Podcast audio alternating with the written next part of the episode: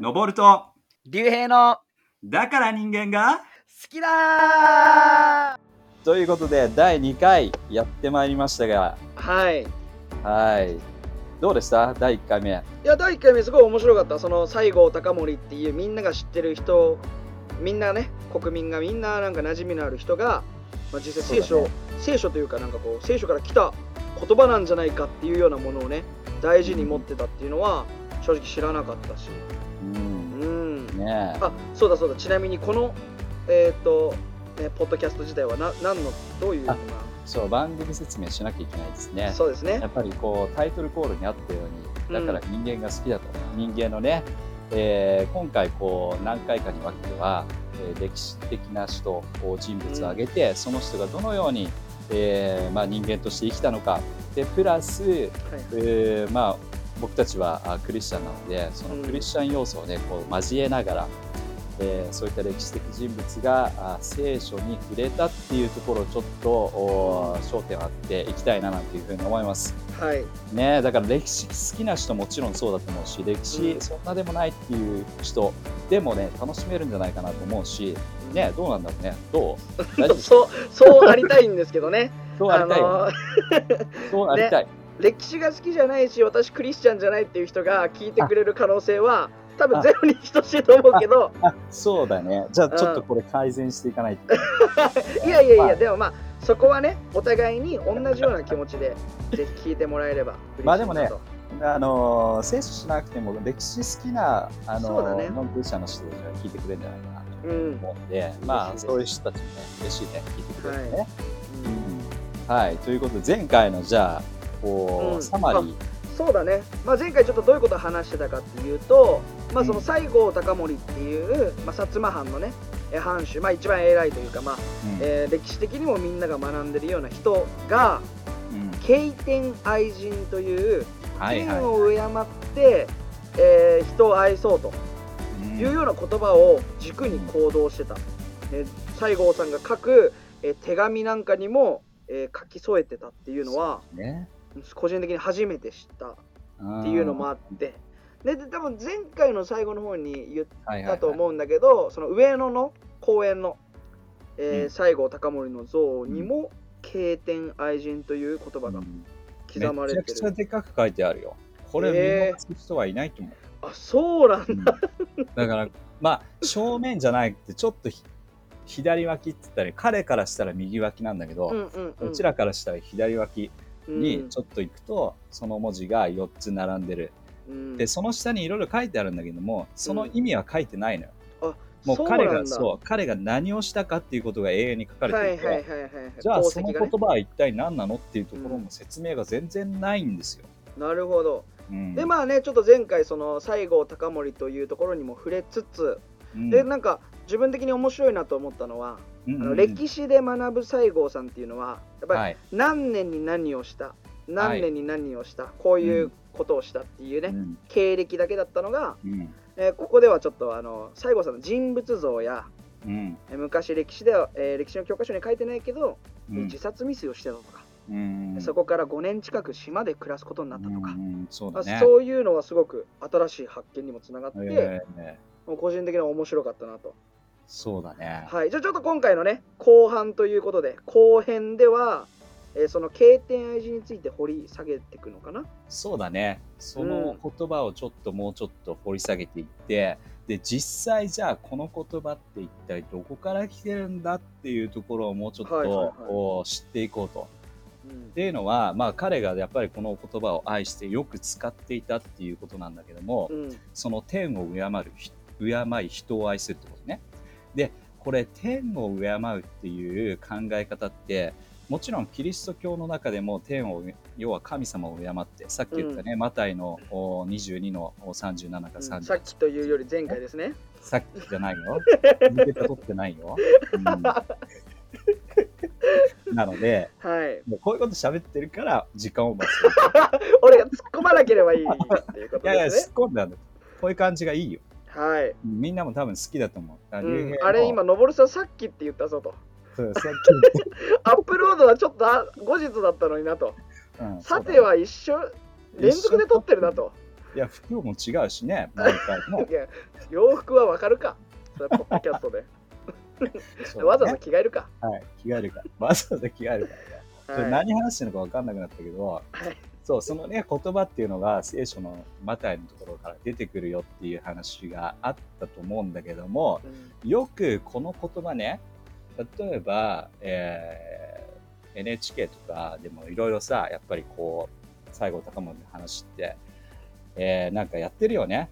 うん、やってるし、なんかスペシャルでこういろいろやったりするんだけども、あ扱いやすいしね、ね、うん。すごいみんな大好きだから、そうだねそう出てくるんだけども、うん。必ず言って、必ず彼らが言うのが、この言葉は、あ儒教の言葉から来てますっていうなるほど。話になるんですよ。うん。で、儒教っていうことなんだけども、まあ儒教もね、ちょっと軽く僕も調べてみたけども、うん。やっぱり天という表現ってあるんだよね。あそうなんだ授業にも、そう。だから、別に間違ってもいないかなとは思うんだけども、うんただね、えっ、と、今日はやっぱり私たちクリスチャンっていうこともあるので、いや、その儒教の言葉だけで本当なんですかっていうところをほん、うんもうちょっと掘り下げていきたいのよ。うんうん。で、えっ、と、なぜじゃあ僕たちがこのね、経典アジンっていうのが、まあその儒教の言葉ではなくて、うん聖書から来てるんじゃないかなっていうふうに思うのかっていうところをちょっとももうちょっと根拠立てていきたいなとはいはい思はいはいね。教えてほしい、うん、で、えーそのここのねこの言葉は実際うん。誰が最初に使ったのかっていうことなんだけども。あ、実際にその文献があるの？その誰かが使った、誰が使ったのかっていうのはね、えーはい。はい西郷隆盛ではなくて、うん。えー実はね、えー中村正直。っていう人がいるんですね。で、そうそう、あの、そう、正しいに直すっていう字ですね。すごく簡単な、小学生で全部習いそう。な、小学1年生で習いそうな感じですね。なんならいるかもしんないからね正直くん。あそうですね。なことはどうだっていいんだよ、まあ、どうだっていいですよ。はい。はい。で、えっと、明治の時代に、うん。あの、ベストセラーになった本が2つありまして、こう2つ2つある。1つは、学問のすすめっていう、これまた有名なね、うん、知ってますね？うん、福沢諭吉の学問のすすめっていうのがありますが、もう一つに、えー、西国立志編っていう本が流行ったんですよ。うんうんで、この西国立志編って一体どういう本なのかと言いますと、うんまあ、あの簡単に今風に言ってしまえば、えー自分をこう高める上で必要な、あーまあ、なんつったらいいの？おなんですか、そういうやつ。忘れちゃった言葉。あのあれでしょ？えっえっとと出て待こないって待ってあのー、なんて言うんだっけ、そういう本って。えってと、自分を高めるために飲みたいって えっとね出てこないえっの。と啓発本ですね。啓発本出てきた。読まないから俺も啓発本自己啓発ですね。自己啓発の本ってはいうような感じに捉えたらすごくいいと思うんだけども、実はい。際はね、えーサムエル・スマイルズっていう人が書いたものを、そのさっき言った中村正直さんっていうのが、まあ、編集、翻訳をして、えー書いてる。あそうなんだ。そう。で、この中村さんは実はクリスチャンであって、うん洗礼も受けてるんですよ。あそうなんだ、うん。で、彼は、はいはい、はい。明明治の時にってこと？えこれはね、えっと、ちょっと詳細の、あの、日付はわからないんだなるほけどはいはいはい彼がもうカナダに行ってた時、彼はね、イギリスかなんかにね、留学してるんだよね。ほうほうで、英語が達者で、しかもカカナダに行った時には、えーちゃんとカナダの教会で、えー洗礼を受け、洗礼名ももらってるのよ。確かにジョン、ジョンかなんかのね、洗礼名をもらってると思うんだけども、ンそう、彼はだから本当に、えーイエス・キリストを信じるクリスチャンであったと。うん。で、その彼がかい、まあ、翻訳したあーその後書きに、うん。そのさっき言ったね、えー、西国立詩編っていう本ね、日本名だと西国立詩編になっちゃうんだけども、うん。その本の後書きに彼がその経典愛人っていう言葉を使うわけなんです。へえで、それを、おこのね、明治の時代にこんだけベストセラーであった2つの本は絶対西郷も読んでるはずだし、うん。でその本を読んでその言葉を見た時にこれだと。自分はこういうふうに生きるべきだこれこそ自分の生きる姿である目標にするべき姿であるっていうことをうん。多分ね、感じたんだと思う。なるほど。そしてこの言葉をそのまままあ使ってその後ずっと彼が使い続けたっていうことであると。なるほどね。うん、へえじゃあその、ま、中村正直さんが、えーそうそうそう。書いた後書きがそうそうそう。とり。あえず経典愛人っていう言葉があったと。そう。ねうん、これね、ポッドキャスト残念なんですが、はい。あの僕ね、そのね、西国立志編の本をはい持ってるんですよ。へえ。で、あら、え持ってますね今。持ってるんですよ。これめっちゃくちゃ和紙で作られてる。もうこれうん明明治7年ぐらいの出版なので、もう本当に古い本です。あのすごい軽いんですけども、古い本で、ちなみに漢字でどうやって書くの？え、これ普通に経典暗示書いて書い。てじゃじゃじゃその西国西編あ、普通に西国、西の国の立つ志編ってやつ。なるほどね、です。うん。えっと、まあ、なんつうの？お自助論。まあ、日本語でこれもよ、日本語でっていうか、現代語でも読めるんだよね。実は現代語だと、お自助論っていううん本を探してもらえば、それ自助論あります。うん。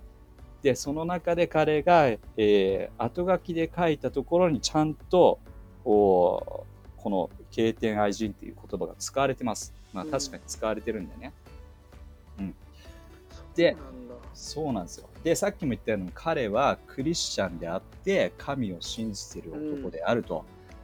で、その男がこの言葉を使って西郷もこの言葉が気に入り、えーうんそしてこの言葉を使い続けていくっていうことなんだよね。うんじゃあ、でもね、これだけだと、ちょっとじゃあ、まあ、さっき言った儒教のね、教えと、おもちろんその教えにも天という存在があるので、うん。えーまあ彼が聖書を読んだのかそれともこうただ彼からその言葉をね彼の書いた要は中村さんが書いたその言葉をただそれ取っただけなのかっていうふうに思われるんだけども、はい。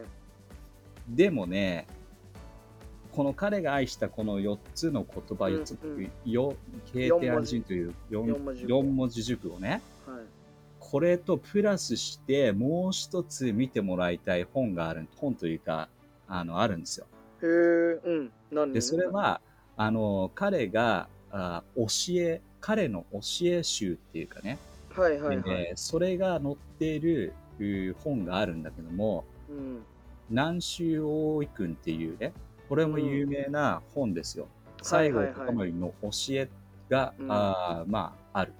なるほど。自分がもう教えたいことを箇条書きにしてるような、そうそうそう。その本というかものがあるんだ、ね、彼が彼の教えなんだけど彼が実際書いたわけじゃなくて、なるほど、へえーっと彼の話を聞いた人が書いてるんだけども、えううん。ん、でもここで彼彼ここに書かれているこの物事、まあ、教えというのはやっぱり彼の本当になんつうのかな心を表すうん言葉が出てくるんだよね。なるほど。これを読むことによって、まあ、西郷さんの,、まあ、あの軸にしてるものだったり人間像が、まあ、分かると、そうだね。へえ。そう。だからこういうものを使って、えー多分おそらく彼の子供に伝えたいっていうことを、うんうんうん。ためにかい、ね、これをやっぱりこういった教えをしたと思うし、うん。それだけじゃなくて彼はね学校を自分の学校を持っていたあー、わけだからそういった学校に通ってるう人たちにもこういう教えをしていたと思うんだよね。そうなんだ、うん。うん。きっとそうだね、うん、ちなみにさあのあの第1回ちょっと長かったから15分で終わらそうと思ったんだけどもう14分ですよ。じゃあ早速その南州大そうそうそうの。大井君のね中身なんだけども、うん。そのいくつかある中ですごくやっぱり感じるのが例えば24条っていうところがあるんだけどね。はいはい。ちょっと24条読みますね。これ読んだら多分クリスチャンであったらあこれ聞いたことあるわ。っていうところがね感じるんじゃないかなと思うじゃあ俺も聞いたことあるかもね、うんもしかしたら。だからもう聖書歌詞言っちゃっていいよじゃあちょっとまず24条ください。まあ、24条ちょっといきますね、はい。えっと道というものは天地自然のものであり人はこれにのっとって、えー生きるべきものである。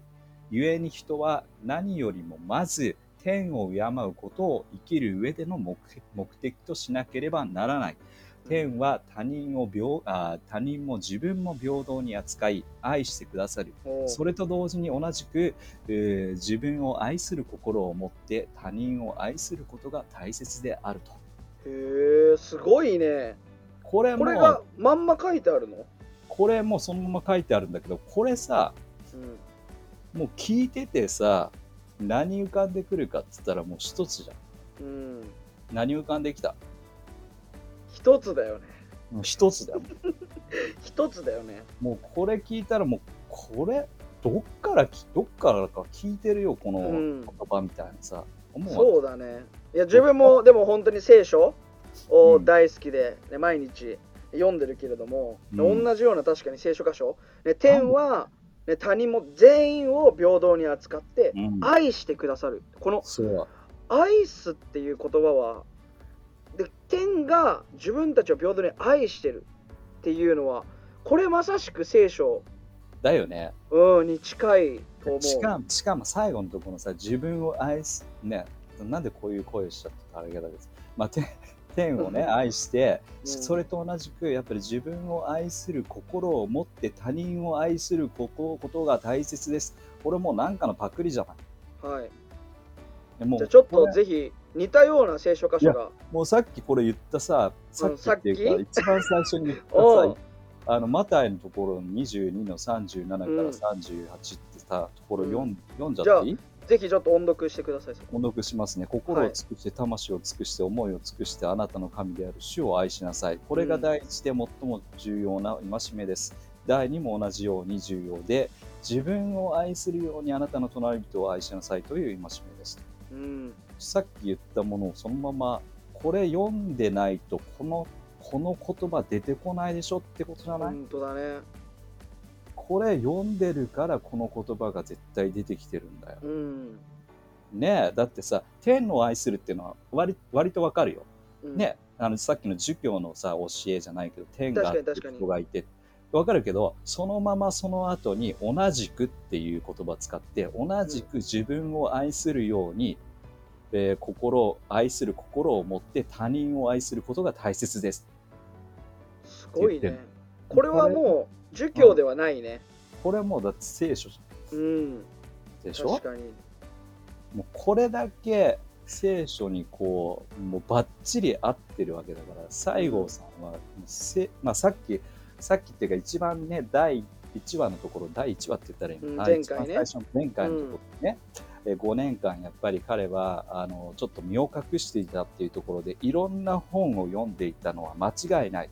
うん。でその中で彼はやっぱり聖書っていうのに完全に触れてると思うしね聖書を読んで、まあ彼の本まあ最初はねもしかしたら今後海外の人がこうやって日本に来るから海外の人たちの考え方を知ろうなんていうことで読んだのかもしれないけども、うんでも聖書を読んでいくうちにやっぱりこの聖書の素晴らしさ、うん。えー人間を愛する、天を愛するっていうところにのめり込んでいったからこそ自分の言葉にこれを変えてうん。やっぱりモットーとしてこの言葉を持ってるわけだよね。そうだね。間違いなくここに書くっていうことはやっぱりその西郷さんの中でも大事なものとして常に持ち続けたものっていうことになるよね。だよね。ほんでさ、うん25章 5, 5章じゃない25条っていうのもあってさっきのがちょっとすごい24条でさっき24条。次が25条ね。これも聞いてこれ聞いたらまた聖書のどっかが浮かんできちゃうから竜兵君だよもう聖書のどこって言って答えてください。これ聖書箇所まではさすがに覚えてないな。はい、じゃあ行きますよ。うん人を相手にしないで天を相手にせよ。大いなる天を相手にするようなつもりで自分のお自分自身の精一杯を尽くし人の火をあー人の火を咎めるようなことはしてはならない。えーそして、えーもしそれがうまくいかなかった自分の心身が足りないことを反省せよと。うんまあ、要はここで書かれている人を相手にせず天を相手にしなさいってう、いうんことですよ。本当だね。すごい。いやー、やっぱりこれだって聖書の、まあいろいろ多分浮かんでくると思うけども、うん。例えばね、ガラテヤの1の10の中で、うん。えー今私は人に喜ばれるよ喜ばれるようとしているかそれとも神に喜ばれようとしているか、うん。あるいは人の関心を買おうと努めているのかもし今もなお人の関心を買おうとしているのであれば私はキリストの、おまあ、弟子ではないと。うん。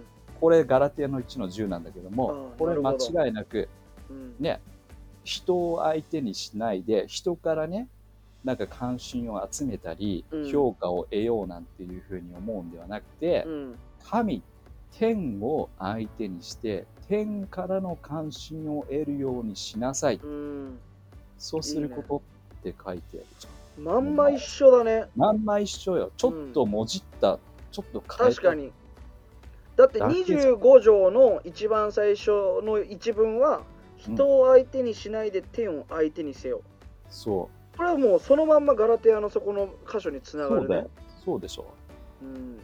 だからここまでやっぱりねこの2つだけを読んでもさこの聖書にこう全ね、うん。精通するというかもう本当に当てはまってしまうような2つ、そうだねしかも25条で書いてるのは人の非を咎めるようなことをしてはならないうんっていうね、聖書、えーっていう言葉にもなってるけどこれも聖書箇所でも似たようなね、人の非を咎めるのではない、まあ、許しの精神。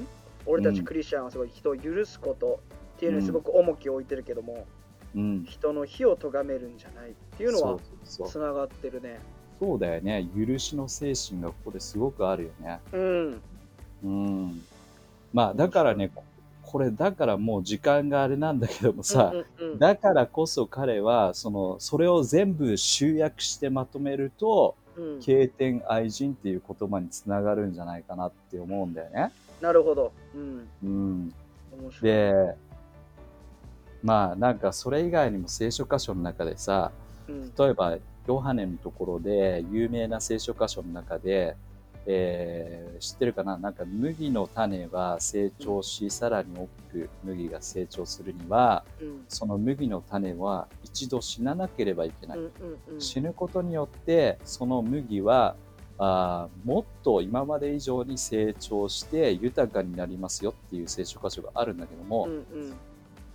まあなんかねそうだね。つながるねなんか。つながるよ経典愛人ももちろんそうだし彼の生き様、生き方っていうものもこれ聖書から来てるな。ってめちゃくちゃビンビン感じるんだよね。間違いない。確かに、うん。そうだね。でうん。彼みたいにさやっぱりある意味面白いよね。あのいろんなあの新しい政権と戦ったりあるいは古い幕府と戦ったりうそうだね。戦うんだけどもさ、うん。えっと彼はなんつうのかなもう本当に自分の名誉もいらないというか自分のお金もいらないと、地位もいらないというような感じで生きてたからすごく恐れられてたんだよね。うんうんうんだってこんな人ほど恐恐ろしい人はいないよもう。うん。なんかもう自分のし本当に信念を持って全うしたいというふうに思っている人はいないいなくて、うん。でさっきのヨハネのところの聖書箇所にあるように、うん。えー本当にまあ自分の身をある意味一回捨てたというか。捨てて、そして人を生かし神を愛すっていう言葉、あのそうだね。そういう生き方をしてるんだよね。面白い、うん、うん。でどうでしょう？これ間違いないんじゃないですか？もううん。僕はね、確かに。彼を別に神、えーイイエス・キリストを信じたかどうかは不明だけどそうもなんだよね。聖書に触れてるよね。うん。だと思います。なんか俺と俺もすごくまあここのポッドキャストですごく伝えたいのは、うん。あのだから西郷隆盛はクリスチャンなんだ、じゃないんだよね。ではないね。あの、うん。クリスチャンを紹介する番組というかではない。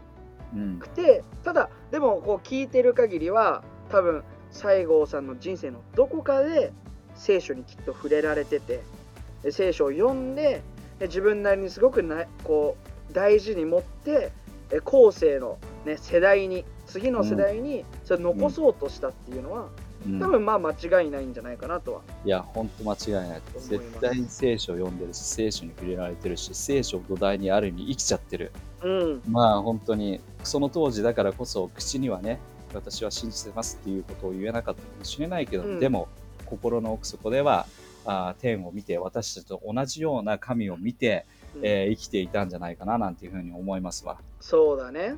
ねいや面白いまあそれこそこのタイトルでもある、まあ、だから人間が好きだというか、そうだね。うん、そそういうなんか自分西郷さんでも自殺を考えたこともあってう。うん。でそこからいろんな、ね、人生のドラマがあって、ね、聖書に触れられて、ねうん。まあそれ以外にももちろんあの西郷さんを作ってるものはあると思うけど、うん。